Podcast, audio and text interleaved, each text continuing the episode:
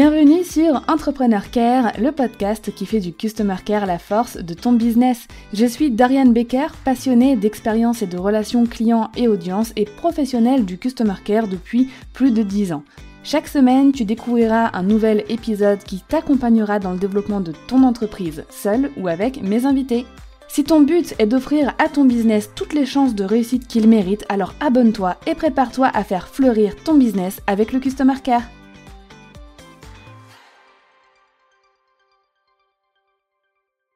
Je pense que le titre euh, de cet épisode a dû t'attirer. Créer un business à 1 million d'euros de chiffre d'affaires annuel grâce au care, donc au community customer et team care.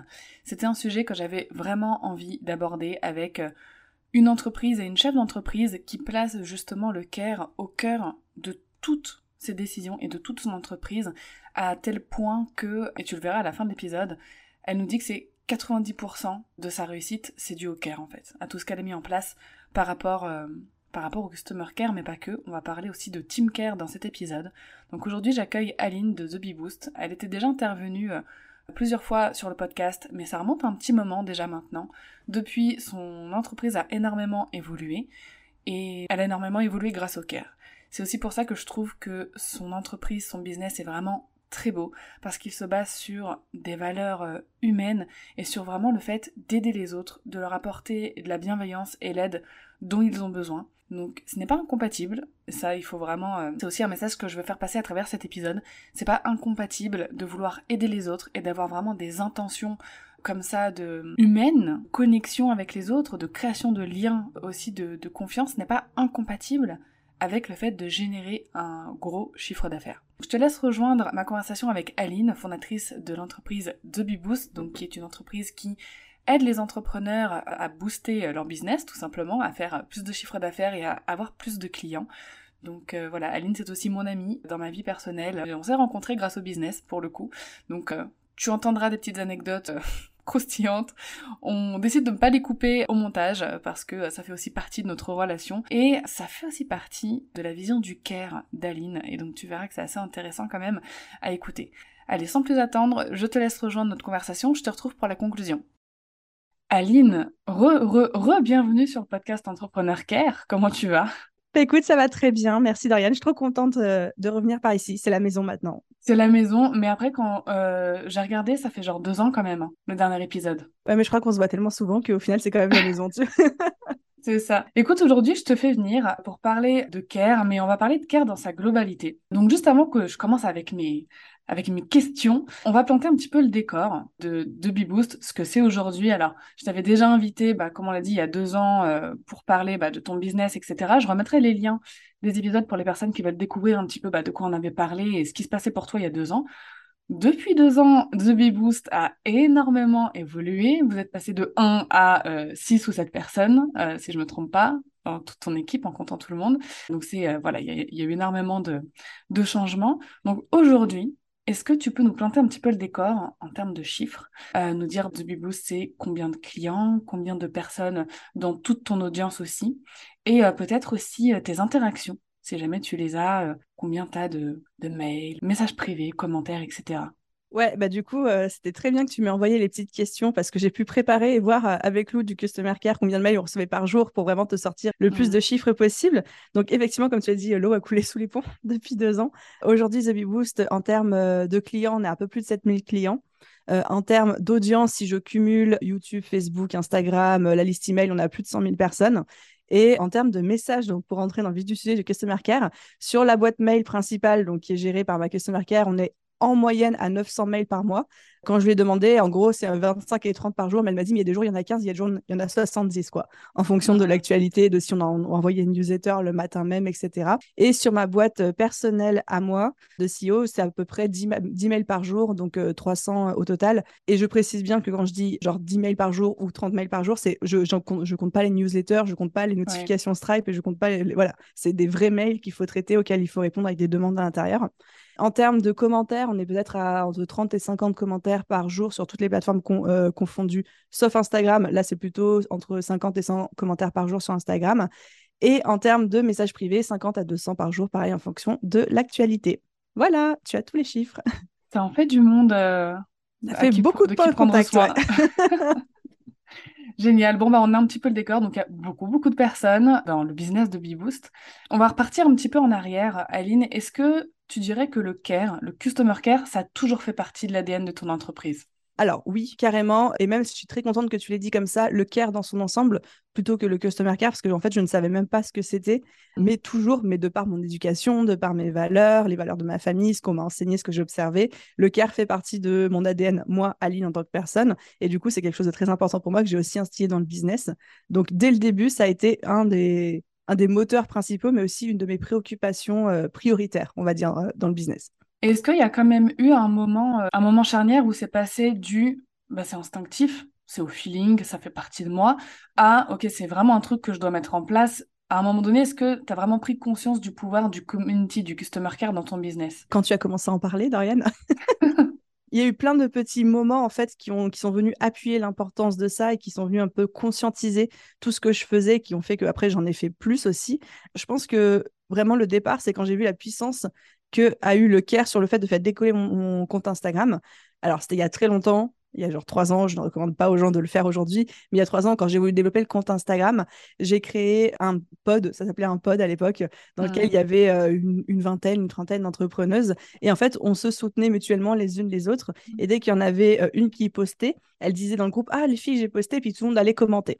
Et en fait, c'est là où j'ai vu que tout le monde me disait Ah, mais Aline, elle a trop de commentaires sous, euh, sous ses posts Instagram, c'est trop bien, ta communauté est super engagée. Et je pense vraiment que ce pote, qui a duré peut-être six mois ou un an maximum euh, la première année, a contribué à lancer l'effet The Big Boost, l'effet de OK, c'est un safe place, il y a des gens qui commentent, je peux commenter aussi, il y a des gens qui s'expriment, je peux m'exprimer aussi. Donc ça, ça a été un des premiers, en plus c'est une technique marketing, mais qui a, qui, qui, a enclenché le levier care en mode vas-y, on s'exprime, ce compte est fait pour ça. Et je pense qu'un deuxième, petite anecdote, ce serait quelque chose qui, est assez récurrent et qui m'arrive encore aujourd'hui. Mais quand je réponds encore moi à tous mes messages privés sur Instagram et régulièrement, au moins une fois par jour, j'ai des gens qui me disent J'arrive pas à croire que ce soit encore toi qui réponds, c'est trop cool. Et en fait, à chaque fois, tu vois que là, tu t'es différencié, que là, tu as marqué un point supplémentaire et que là, la personne, elle est, elle est là pour rester, quoi. Génial. C'est drôle que tu parles des pods. Je crois qu'on a toutes, on a toutes eu à un moment donné. Je crois que j'ai été dans un aussi pendant quelques mois. Trop bien. Depuis que tu as monté The Bee Boost, est-ce que tu as réalisé des actions Customer Care pour lesquelles tu as vu un véritable impact? Donc là, tu as parlé des potes, tu as parlé du fait de toi répondre en DM, mais tu vois un véritable impact sur ton business, par exemple, en, chiffre d'affaires ou un pourcentage d'augmentation, je sais pas moi, de, ton audience ou de recommandations? Alors, je n'aurais pas les chiffres là parce que je trouve que c'est très compliqué de, mmh mesurer les taux de conversion, les c'est pas que c'est très compliqué en fait. Euh, si je dois être très honnête, on n'a pas les process chez The Boost qui nous permettent d'aller autant dans le détail et de mesurer l'impact euh, du customer care. C'est euh, plus à l'intuition, au doigt mouillé. J'ai noté trois choses où j'ai vu vraiment un véritable impact marketing et en termes de vente, mais qui étaient des actions customer care à la base. C'est plutôt pendant les lancements, on a mis en place un live chat mmh. sur la page de vente avec aussi des appels où les gens pouvaient appeler l'équipe s'ils avaient des doutes juste avant d'acheter le programme, etc. Et ça, ça nous a vraiment permis de closer les dernières réticences. Et je trouve que le fait d'offrir un point de contact privilégié directement sur une page de vente, c'est quelque chose qui a un impact direct en termes, euh, en termes de vente euh, chez nous derrière. Et puis, je le vois pas encore beaucoup fait. Je le vois un tout petit peu côté US, mais très peu euh, côté, côté Europe. Et sinon, sur le quotidien, comme je l'ai dit tout à l'heure, le fait vraiment que je sois encore là, moi, à répondre, toutes les questions, à répondre à toutes les questions. Vraiment, c'est quelque chose qui me revient très, très souvent euh, aux oreilles. On me dit, mais en fait, c'est trop cool, etc. Et en fait, les gens, du coup, s'habituent à poser des questions, s'habituent aussi à avoir les réponses. Et le jour où il faut euh, vendre, le jour où il faut euh, convertir, généralement, j'ai très, très peu de résistance, en fait. Vraiment, les gens qui me contactent, c'est la, question que je vous ai plus souvent, c'est est-ce que tu peux me confirmer que c'est bien fait pour moi? Et même des gens à qui je dis, en toute honnêteté, non, ou en toute honnêteté, bof, bah, ils achètent quand même, quoi, tu vois. Ils disent, OK, merci pour ton honnêteté. Et puis, pouf, je vois l'achat passer derrière. Je fais, mais qu'est-ce qui s'est passé? C'est un phénomène que j'ai remarqué euh, chez certains entrepreneurs qui, comme toi, sont très disponibles et parlent et répondent, que ce soit euh, pour parler business, produit ou même parfois ça n'a rien à voir, mais tu es là, tu réponds quand même. Et bien, comme tu dis, le jour où la personne veut acheter, ben, en fait, elle veut acheter. Que tu lui dises oui ou non, en règle générale, il suffit juste d'un petit, euh, message de ta part et il n'y a pas de résistance en fait. Je pense qu'à un moment, les gens ont aussi envie d'acheter pour, pour être avec toi, pour être au plus proche de toi et entre guillemets, quel que soit le produit que tu sortes, ils vont l'acheter quoi. Le produit passera après la personnalité du créateur et quand tu arrives à un lien comme ça avec ton audience, euh, je trouve ça tellement beau et gratifiant. Enfin, c'est trop cool. Ouais, je suis d'accord. Aujourd'hui, est-ce que tu as des process particuliers pour prendre soin de ta communauté euh, et des clients pour les périodes calmes? On va parler des, périodes calmes. Est-ce qu'il y a un process, vraiment des règles, tu vois, qui ne changent pas et qu'on doit respecter chaque jour? Chez The Bee Boost, hein, moi, pas de règles pour la communauté. Me dérangez pas à 3 heures du mat. Alors, chez The Bee Boost, si je raisonne par point de contact, donc on va dire que les points de contact principaux, c'est la boîte mail. Ensuite, on a tout ce qui est les commentaires, donc soit Instagram, YouTube, le blog, euh, Facebook, etc. Les MP Instagram. Et en fait, aujourd'hui, on s'est réparti un petit peu tout ça dans l'équipe. Donc, la boîte mail et tout, ce qui est les commentaires des plateformes, les commentaires publics, c'est euh, Lou, donc ma customer care, qui s'en charge. Et tout ce qui est les MP Instagram, c'est moi. Euh, tout simplement parce que je n'arrive pas à lâcher la main dessus. Je ne sais pas si j'y arriverai un jour, je n'en ai pas envie en tout cas. En termes de mail, la, la règle qu'on s'est fixée, c'est de répondre en moins de 48 heures si possible. Des fois, ça arrive que ça prenne un petit peu plus de temps quand c'est quelque chose qu'on doit étudier ensemble. Enfin, tu vois, j'ai un exemple tout, tout bête, mais on vient de nous proposer une, une grosse fondation, une grosse association qui va créer des orphelinats euh, en Mongolie, vient nous proposer un partenariat, etc. Ça, typiquement, c'est pas quelque chose que Lou peut traiter de mmh. manière autonome et c'est quelque chose dont on a besoin de parler en équipe pour voir si ça, si ça s'aligne avec, avec nous, avec notre planning, avec nos valeurs, est-ce qu'on a envie de s'impliquer là-dedans ou pas? Donc là, effectivement, la réponse, on répond juste en disant on va te répondre plus tard. Voilà. c'est un petit, un petit peu ça le process, mais on essaie de répondre le plus vite possible. On a une petite euh, charte au sein, euh, au sein de The Big Boost hein, qui, est, qui, est, rédigée dans notre wiki sur bah, c'est quoi les valeurs en termes de customer care. On a tous nos templates de réponses qui sont prêts aussi, qu'on peaufine, enfin c'est surtout Lou hein, qui peaufine et qui optimise au quotidien. Qu'est-ce que je pourrais te dire d'autre? C'est beaucoup plus libre en termes de réponses au DM Instagram. Des fois, je mets 15 jours à répondre parce que je réponds à tout le monde, mais en fonction de mes disponibilités mmh. et et de ma bande passante, euh, j'ai un petit peu lâché le, la grappe là-dessus. Et puis là, par contre, je suis une très mauvaise élève, il faut quand même le dire, c'est sur LinkedIn. Je ne réponds pas aux messages sur LinkedIn. C'est simple, la règle, c'est je ne réponds pas. ne m'écrivez pas là-dessus. Je crois que j'ai des messages qui datent d'il y a quatre mois. Enfin, voilà. Ok. En période euh, animée, genre euh, période euh, de, lancement, euh, de vente, etc. Est-ce que bah, y a d'autres choses que vous mettez en place? Donc, tu as déjà parlé du live chat et des appels, mais par exemple, bah, là, tu parlais de Lou, ta Customer Care Manager qui gère les mails. Est-ce qu'il y a d'autres choses, d'autres process qui rentrent bah, dans le quotidien pour cette période où, pour le coup, le Customer Care est beaucoup plus chargé à gérer. Alors là, effectivement, on est un petit peu moins, on va dire, au doigt mouillé, à l'intuition et dans le le tag, moi, c'est ce que j'appelle le, le Tagada Land, quoi. Tu vois, genre toute l'année euh, chez The Bibou, c'est Tagada Land, c'est-à-dire qu'on est là bah, aux petits soins euh, pour la communauté, etc. Quand on est au lance en lancement, on reste aux petits soins pour la communauté, mais notre objectif, c'est d'être le plus réactif possible, parce que plus on est réactif sur une demande, plus vite on close la vente. Si quelqu'un a une question à la formation et qu'on met deux ou trois jours à répondre, euh, il a le temps de changer dix fois d'avis, d'en parler à des personnes, au mari, au lapin, au cochon d'Inde, qui vont lui dire non, c'est pas une bonne idée, ou est-ce que tu es vraiment sûr, etc. Donc là, vraiment, on sait que marketingment parlant, termes de vente, en termes de conversion, on a besoin d'être hyper réactif. Donc, effectivement, on a le live chat sur la page de vente qui est en fait, euh, bah, vu que c'est en live, la personne généralement, elle est closée direct. On a les, euh, les systèmes de call avec l'équipe. Alors moi, j'ai toujours refusé d'embaucher des closers extérieurs parce que ça correspond pas à mes valeurs. C'est pas quelque chose lequel je suis particulièrement à l'aise. Donc cette année, c'est mon équipe qui a pris les appels. J'en ai pris quelques-uns aussi. Par contre, l'année prochaine, on est en train petit spoiler, de réfléchir à mettre en place un, système de com avec des clients ambassadeurs. Donc, c'est-à-dire des mmh. anciens élèves, des alumni, qui seraient rémunérés, si, évidemment, il y a une vente derrière, mais qui seraient là pour partager leur expérience en call avec des gens et pour pouvoir répondre à toutes les questions sur la formation, vu qu'eux-mêmes l'ont vécu euh, une ou deux années auparavant. Évidemment, les emails, on essaye de les traiter euh, dans l'heure si on est, si on est euh, connecté, ou alors en tout cas en, moins de, en moins de 12 heures si possible.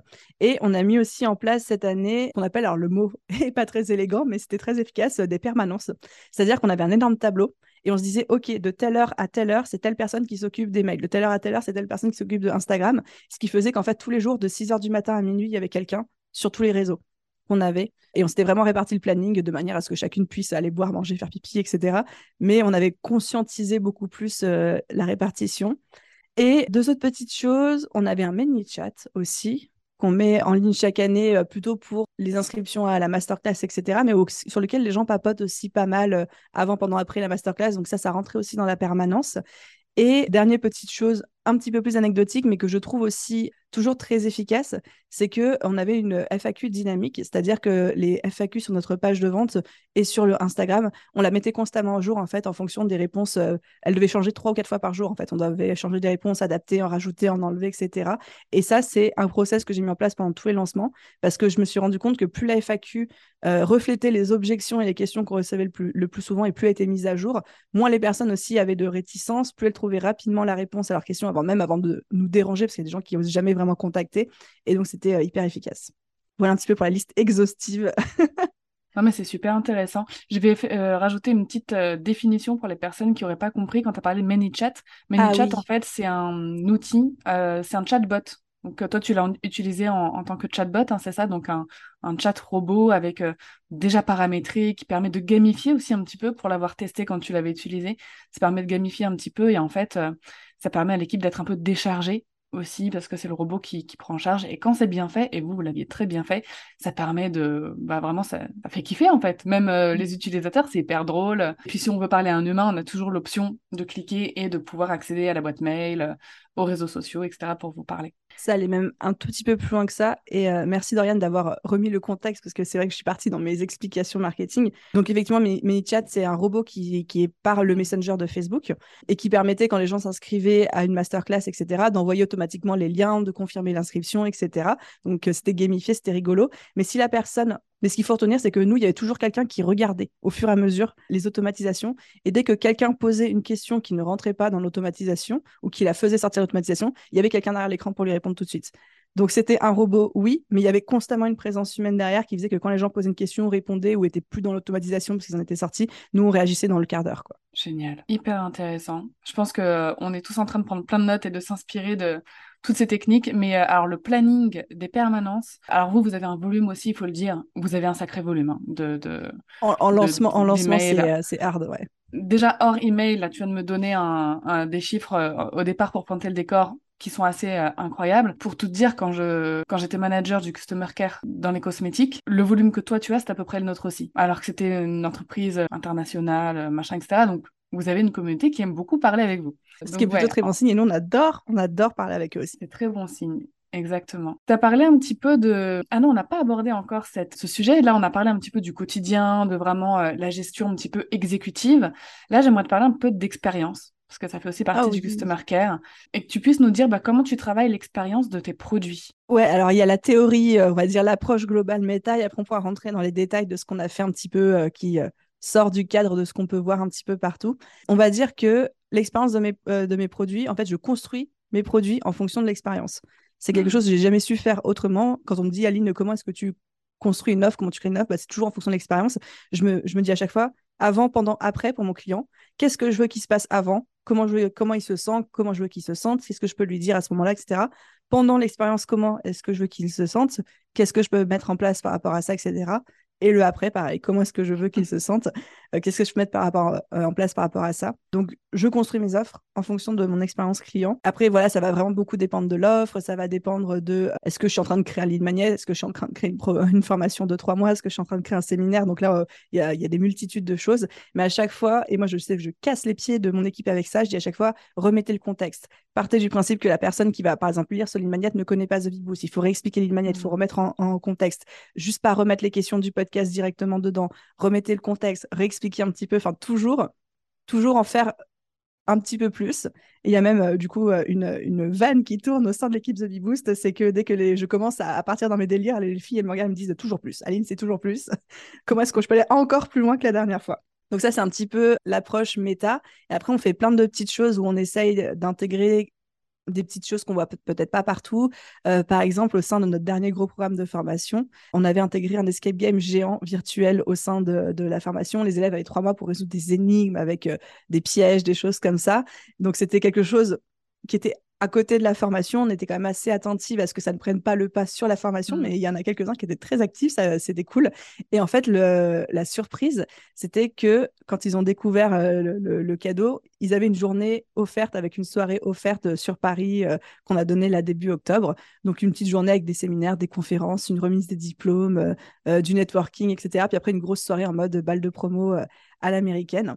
Donc voilà, ça c'était le petit, le petit côté waouh le petit côté toujours plus. Génial. Gamification à fond, quoi. Voilà.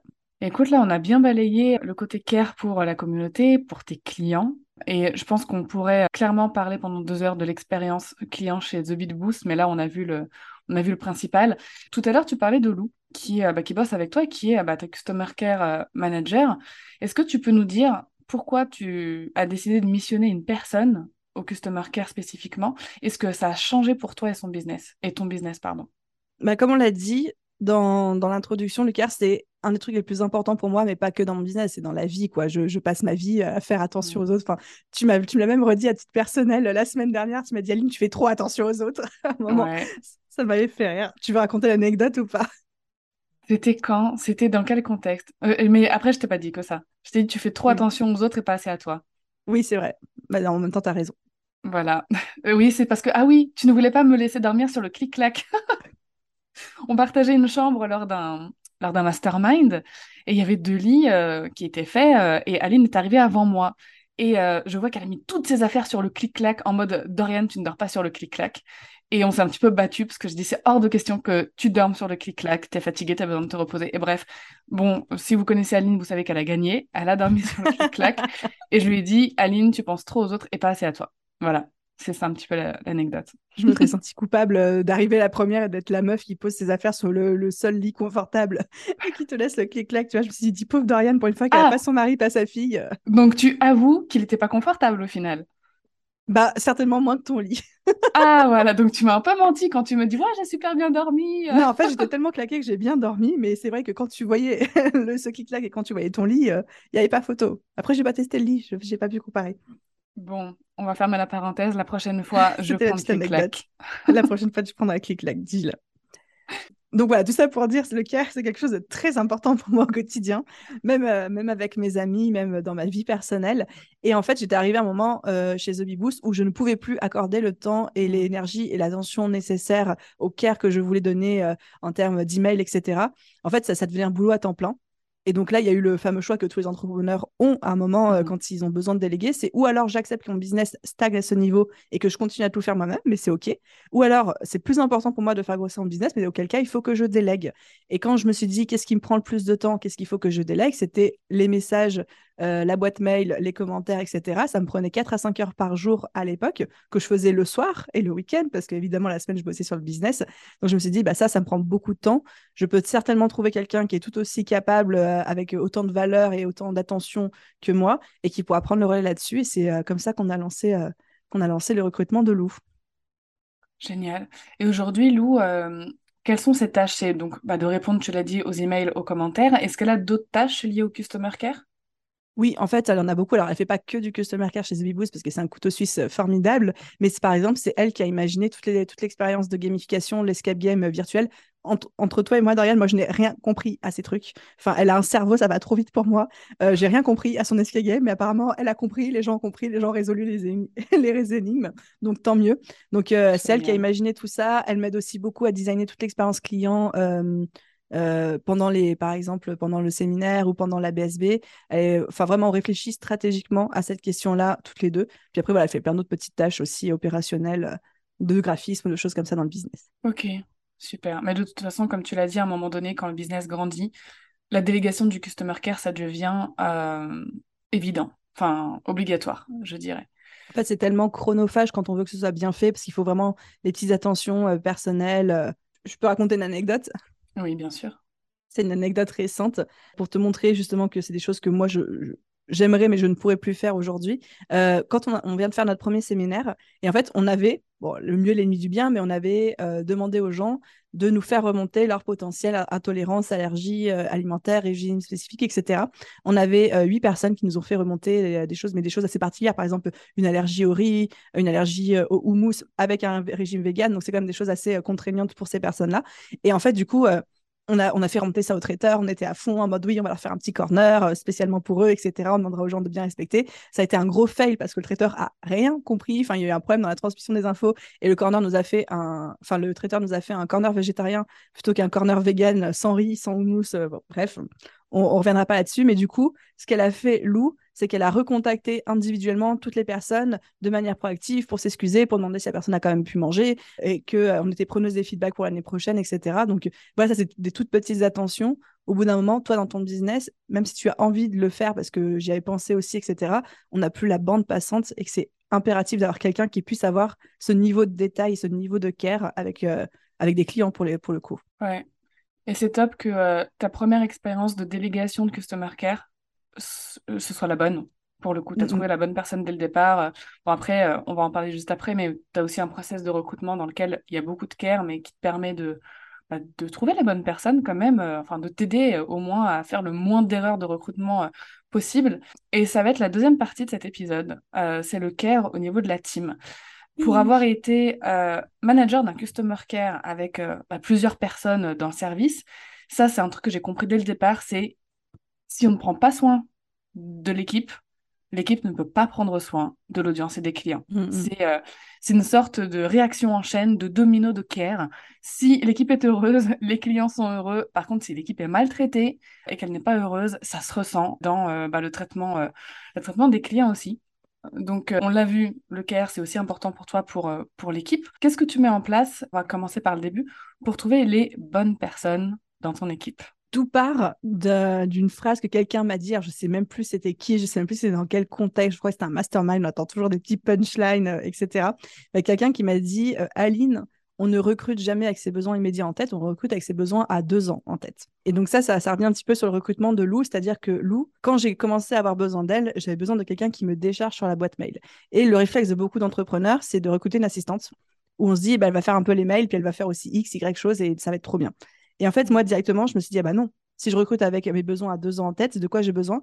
J'ai besoin non seulement de quelqu'un qui est spécialisé en customer care parce qu'elle va faire beaucoup de ça, mais surtout j'ai besoin de quelqu'un qui soit stratégique, donc qui soit une responsable customer care, qui soit une directrice customer care, pour qu'elle puisse à la fois moi m'appuyer en termes de stratégie, d'expérience euh, euh, client, etc., mais un jour être en mesure de euh, chapeauter une petite mmh. équipe, sachant que le business va continuer à grossir, qu'on a certainement besoin de deux, trois, quatre personnes sur, sur ce point-là. Donc, je pense que ça, ça a été la première grosse prise de conscience pour moi qui ont fait que directement, j'ai recruté une responsable customer care et pas une assistante ou pas juste euh, quelqu'un avec une expérience, entre guillemets, euh, service client, tout simplement. Et ensuite, euh, pour t'expliquer un petit peu notre process de recrutement, on va dire qu'il se passe en trois étapes. Et à chaque fois, c'est la même chose, hein, quel que soit le poste qu'on recrute, et que ce soit d'ailleurs un CDI ou, ou un freelance. La première étape, c'est on a une grosse fiche de poste très claire, très exhaustive. Et pour postuler, c'est un formulaire qu'il faut remplir.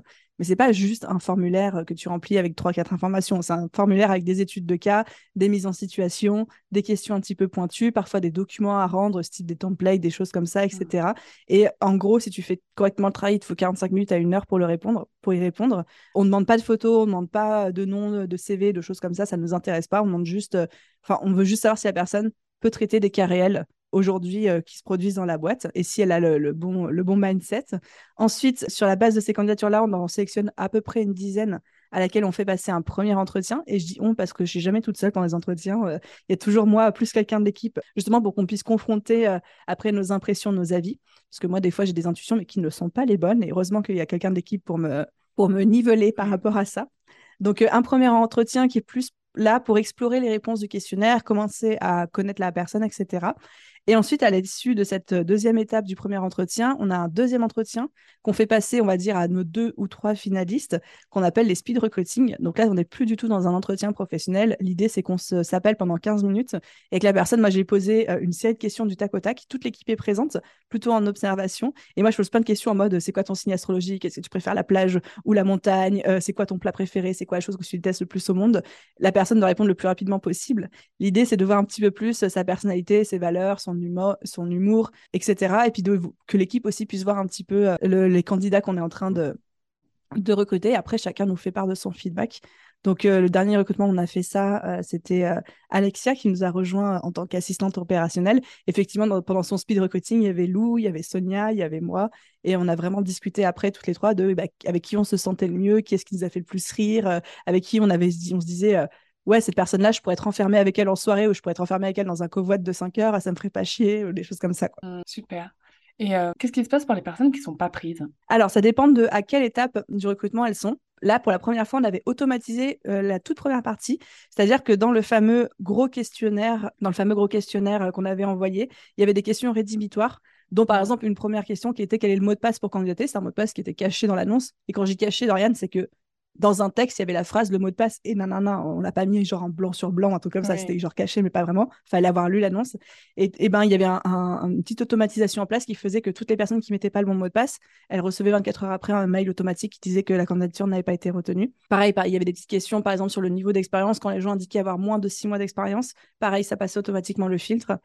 Et à partir des, des, recrutements, là, on faisait des mails plus personnalisés en mode voilà pourquoi on t'a pas retenu, voilà quelles sont les raisons, etc. Et évidemment, dès le mail automatique, la personne avait été invitée, si elle le souhaitait, à nous répondre si elle voulait plus de détails sur le pourquoi, le comment, etc. Ok, super. Donc tout le monde avait euh, un message qui les avertissait. Ouais. Bien sûr. Ça, c'est top. Beaucoup d'entreprises, beaucoup trop encore, ne le font pas. Et c'est vraiment dommage. Bah, surtout qu'aujourd'hui, c'est tellement facile d'automatiser ou même juste de faire un mail mmh. collectif. On a tous euh, des autorépondeurs, des choses comme ça. Alors, c'est peut-être pas le, plus que ce care friendly, mais au moins comme ça, les gens ont une réponse et c'est un mail que tu tapes et que tu envoies à tout le monde. Quoi. Oui, non, puis après, je pense que les gens comprennent aussi qu'avec, je sais pas, 400, 500 candidatures, on n'a pas la possibilité d'écrire manuellement 500 emails, mais au moins que les gens soient prévenus. Anecdote, bah euh, ouais, petite anecdote qui montre à quel point une entreprise care ou pas, pour le coup, euh, c'est de pas laisser les gens dans l'attente en mode stress, j'ai postulé mais j'ai pas de nouvelles, qu'est-ce qui se passe? On m'a oublié, est-ce que, est que ma candidature n'a pas bien été reçue? Enfin bref, ça peut vraiment créer une grosse angoisse en fait chez, chez ces personnes-là qui mmh candidatent. Et les laisser comme ça, je trouve que c'est euh, vraiment pas humain en fait. Enfin, voilà, donc euh, on est sur la même longueur, d'onde là-dessus. Et, euh, et c'est top. Et en tout cas, je vais bien relever, euh, et même pour les personnes qui nous écoutent, si vous faites de recrutement, qu'il y a énormément de candidatures, le questionnaire au départ avec quelques questions euh, rédhibitoires, moi aussi euh, j'avais quelques, quelques questions éliminatoires dans mes questionnaires de recrutement, ça aide énormément. Ça aide. Et moi, par exemple, pour rejoindre Baker Bloom, il faut aimer les gens, aimer l'humain, le, service client. Les gens qui disent non, moi j'aime pas les gens, j'aime pas échanger avec les personnes, et ben c'est rédhibitoire et et, de toute mmh. façon, ils vont pas aimer travailler avec nous au final. Donc, euh, super.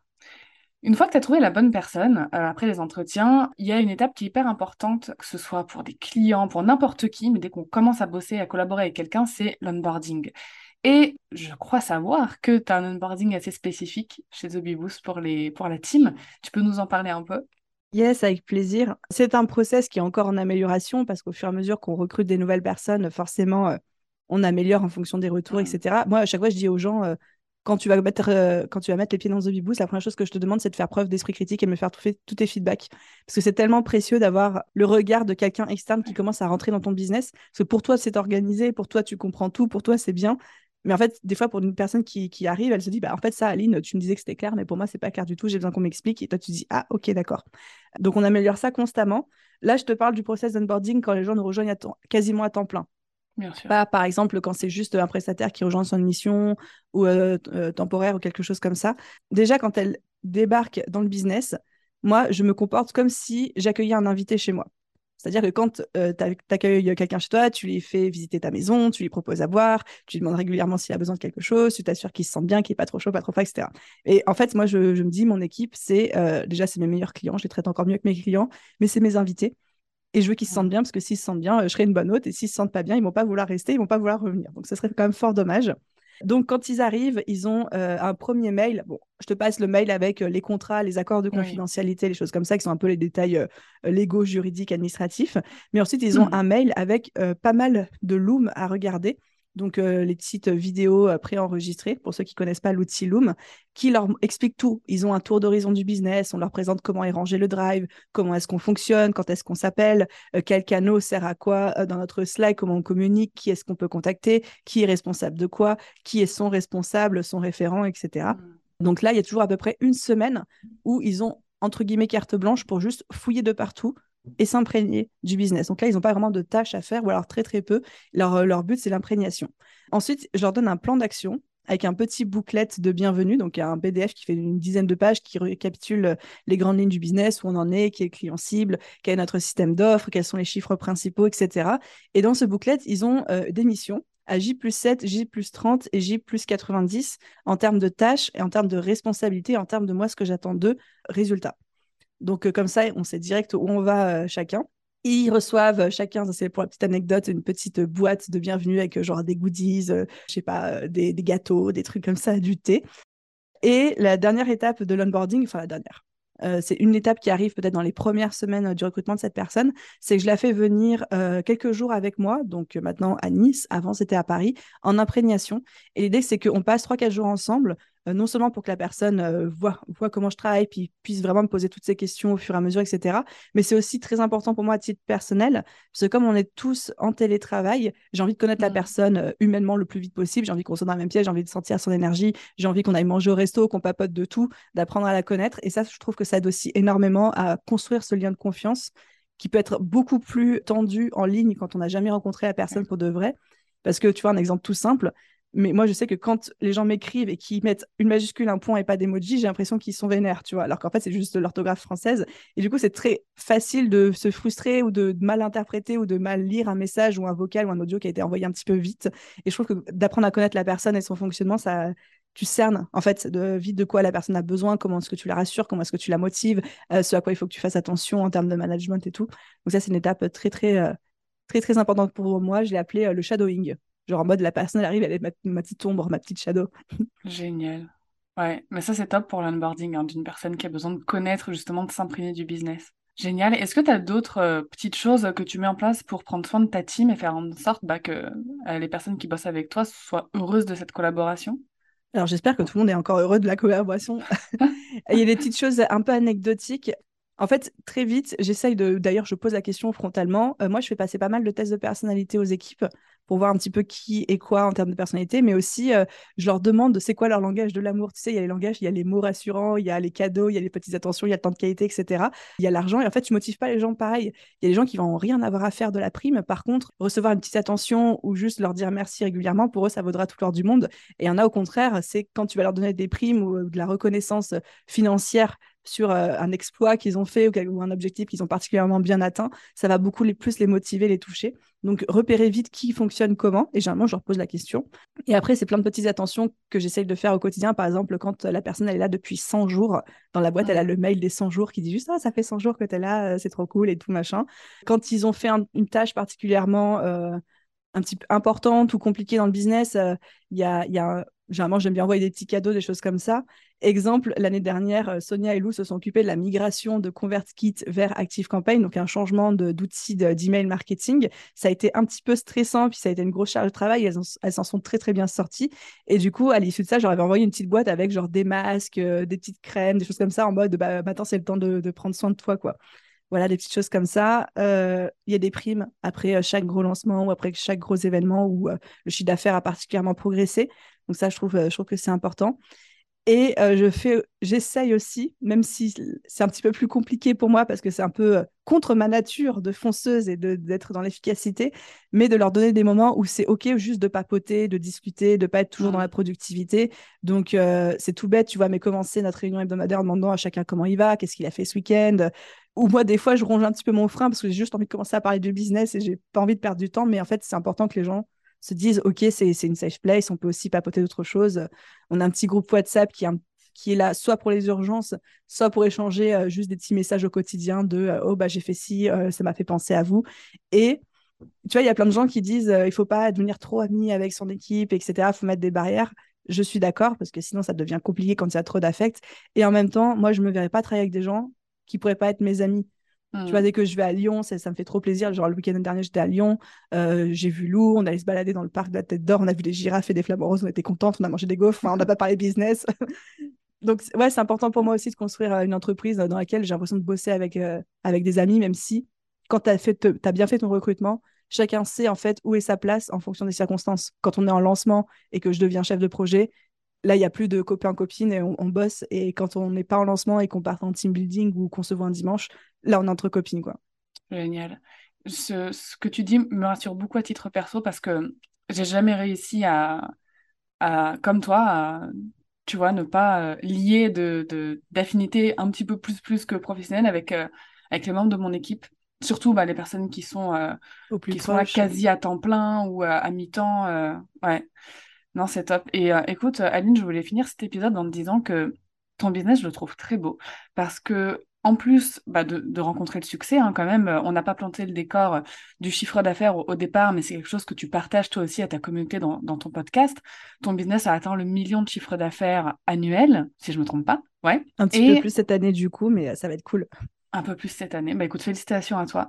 Et euh, arrête-moi si je me trompe, mais je pense que tout ce care que tu as mis en place depuis 4 ans que tu es lancé, franchement, ça a dû contribuer à au moins 50% du succès que tu as aujourd'hui. Ah, j'aurais, j'aurais mis 90%, moi. 90%. Mais ouais, c'est... j'étais gentille. ah, T'as pas voulu trop te mouiller, je te remercie pour ça. Euh. mais oui, oui, pour moi, c'est, c'est, c'est essentiel et ça, ça va tu vois, ça rebondit sur ce que tu disais sur le fait que tu te verrais pas construire une équipe qui, avec qui tu n'as pas des affinités amicales, euh, proches, mmh. etc.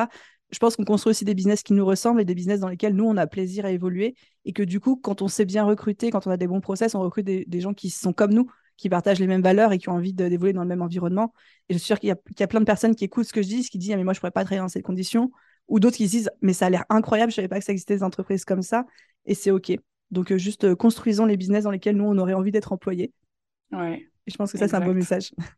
Et chez qui on aurait envie d'être client? Aussi. Et chez qui on aurait envie d'être client, tout à fait. Carrément. Est-ce que tu as une dernière chose à ajouter sur euh, le care, le customer care, community care ou team care, comme tu veux? Peut-être plus un message pour toutes les personnes qui nous écoutent. Euh, on a dit beaucoup de choses, j'ai cité beaucoup d'outils et surtout on a l'impression que, enfin parce que c'est le cas aujourd'hui, c'est une grosse machine chez The Bee Boost. Euh, il y a des gens mmh. qui sont dédiés à ça. J'ai parlé de, journées gratuites, de soirées gratuites, euh, de, gamification, d'escalier à l'intérieur d'une formation en ligne. On n'a vraiment pas besoin de tout ça au début. En fait, juste répondre aux messages, prendre le temps d'écouter la personne et pas juste oh merci pour ton message, ça fait plaisir mais vraiment aller encore plus loin de tout ce que tu enseignes, toi, en fait, au quotidien d'Oriane. Juste ça, c'est les fondations solides et c'est surtout les fondations les plus importantes.